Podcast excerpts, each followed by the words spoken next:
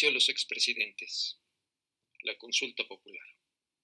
La consulta popular es un derecho de la ciudadanía que procede respecto de temas de trascendencia nacional, que debe ser convocada por el Congreso de la Unión a petición sea del presidente de la República o bien de las diputadas y los diputados de la Cámara correspondiente o también la pueden pedir las y los integrantes del Senado de la República y también pueden participar, obviamente, la ciudadanía en general. El plazo para solicitarla inició el pasado primero de septiembre y concluye el próximo 15 de septiembre. Por su parte, la Suprema Corte de Justicia de la Nación es la autoridad que se encarga de revisar la constitucionalidad del tema propuesto y el contenido de la pregunta a realizarse.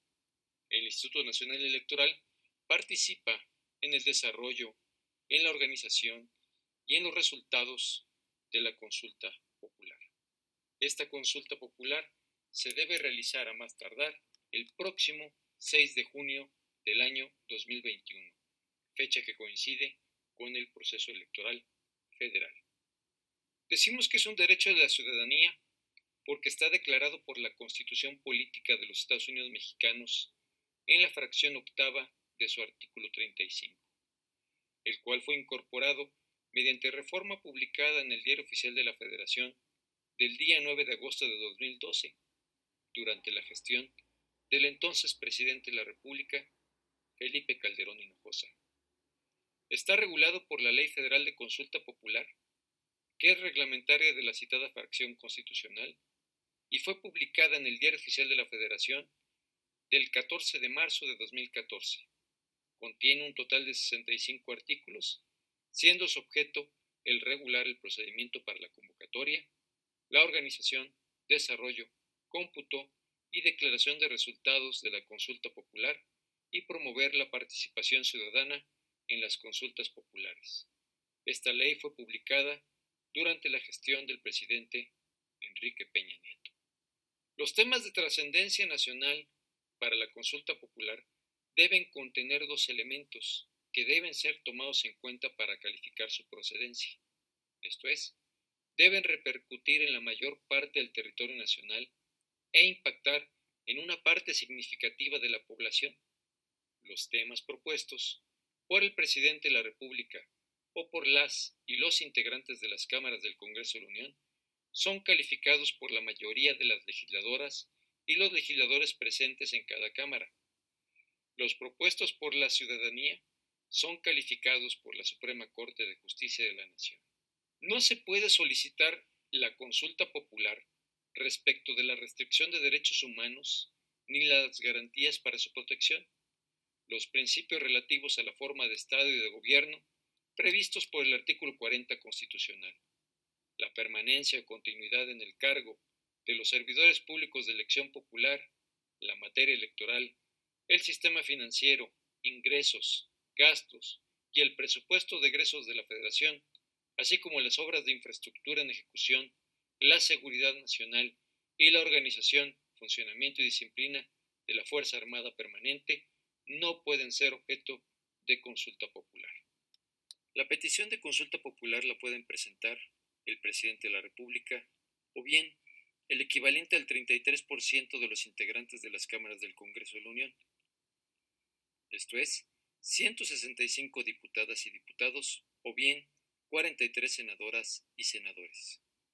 Y las ciudadanas y los ciudadanos, caso en el que se requiere la participación de al menos el 2% de los inscritos en la lista nominal de electores, que aproximadamente son 1.000.000 800.727 personas. La petición de consulta popular se debe presentar ante cualquiera de las cámaras del Congreso de la Unión a partir del 1 de septiembre del segundo año de ejercicio de cada legislatura y hasta el 15 de septiembre del año previo al en que se realice la jornada electoral federal. El presidente de la República solamente puede presentar una petición para cada jornada de consulta popular las peticiones de consulta formulada por legisladoras y legisladores federales se deben presentar en la Cámara en la que se desempeña. La autoridad revisora es la Suprema Corte de Justicia de la Nación, la que previa a la convocatoria que realiza el Congreso de la Unión, debe revisar la constitucionalidad de la materia de la consulta y que la pregunta derive directamente de la materia de la consulta, que no sea tendenciosa o contenga juicios de valor, emplee lenguaje neutro, sencillo y comprensible, y produzca una respuesta categórica en sentido positivo o negativo, pudiendo inclusive realizar modificaciones a su texto. Las resoluciones que en materia de consulta popular emita la Suprema Corte de Justicia de la Nación respecto a este trámite son definitivas e inatacables. El texto de la pregunta aprobada no podrá ser objeto de modificaciones por parte de las cámaras del Congreso de la Unión. La autoridad convocante es el Congreso de la Unión, en donde la petición que formule el presidente de la República o la que realicen las y los integrantes de las cámaras debe ser aprobada por la mayoría simple de cada Cámara, esto es, la mitad más uno, 251 diputadas y diputados y 65 senadores y senadoras. En el caso de las peticiones de la ciudadanía, la ley no establece la aprobación mayoritaria de las cámaras, siendo suficiente la declaratoria de constitucionalidad de la Suprema Corte. Una vez aprobados los temas y revisada su constitucionalidad, las cámaras deben realizar la discusión y aprobación de la convocatoria, la cual, si es aprobada por mayoría, se debe publicar en el Diario Oficial de la Federación. El papel del INE, en el caso de las peticiones de consulta popular presentadas por la ciudadanía, tiene la obligación de coadyuvar con la Cámara del Congreso de la Unión que lo solicite para conformar el formato para la obtención de firmas de apoyo a la consulta y además verificar el porcentaje de ciudadanas y ciudadanos que formulen la petición de consulta. Adicionalmente, debe organizar, difundir, desarrollar, computar y declarar los resultados de la consulta. Como fecha de la consulta, tenemos un problema. La Constitución establece que las consultas populares se deben realizar el primer domingo de agosto. Sin embargo, la Ley Federal de Consulta Popular señala en su artículo 8 que se deben realizar el mismo día de la jornada electoral federal, que en el año 2021 será el día domingo 6 de junio. Ante esta diferencia de fechas, habrá que esperar la fecha que las cámaras habrán de establecer en la convocatoria correspondiente. Si la participación de la ciudadanía corresponde al menos al 40% de los ciudadanos inscritos en la lista nominal de electores, esto es, si participan en ella más de 36 millones 14 mil 546 personas, el resultado será vinculatorio para los poderes ejecutivo y legislativo federales y para las autoridades competentes. Lo anterior son los aspectos generales contenidos tanto en la Constitución como en la Ley Federal de Consulta Popular respecto a este tema que es materia de debate a nivel nacional. Nosotros, en Análisis MX, queremos compartir con ustedes algunos aspectos a considerar. El primero de ellos es el determinar si una persona, independientemente del cargo que ocupe o haya ocupado, es responsable de la comisión de un delito federal, corresponde tanto a la Fiscalía General de la República como a los tribunales competentes el determinarlo.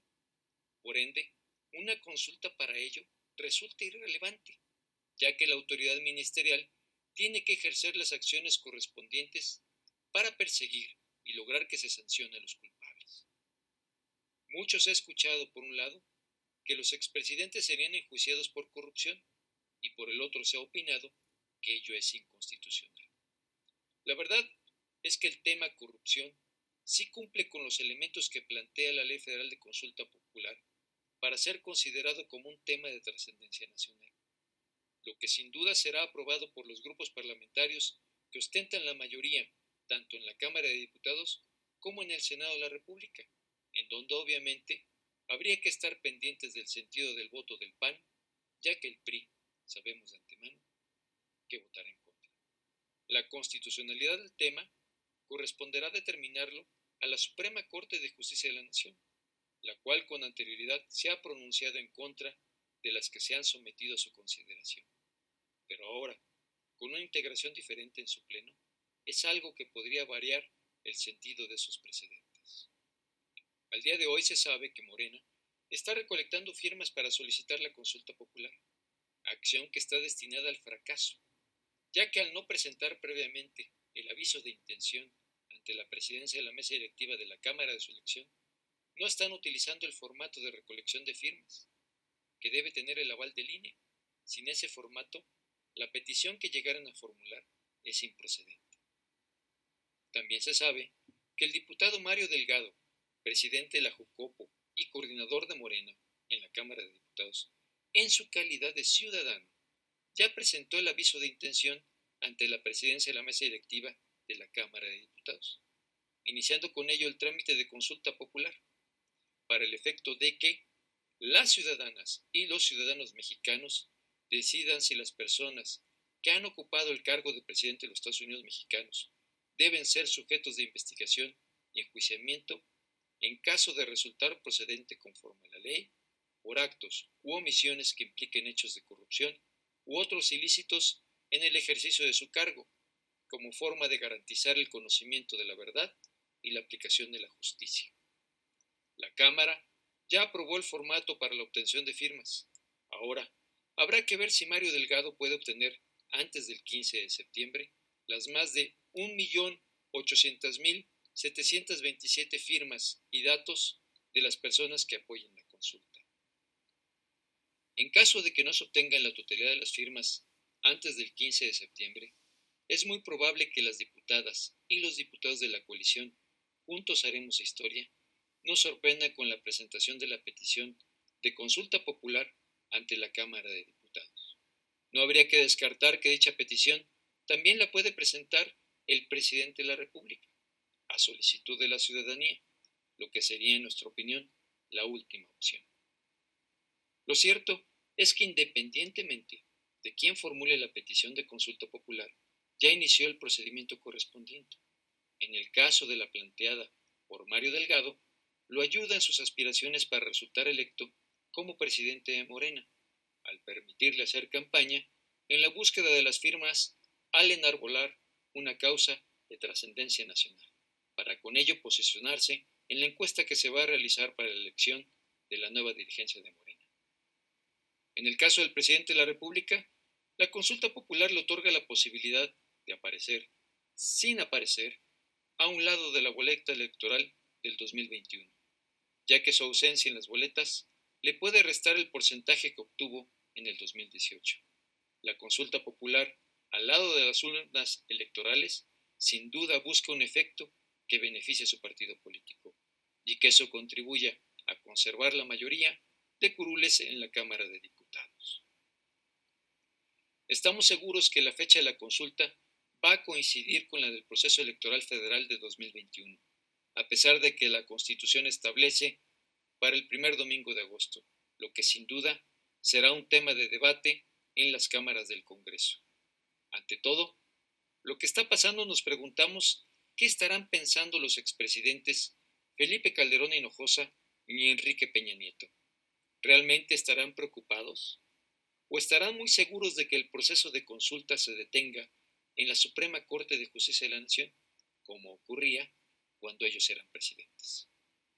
Lo que sí deben estar pensando es en la ironía que resulta de todo el proceso, ya que nunca imaginaron que las reformas que ellos promovieron se las fueran a aplicar en su contra.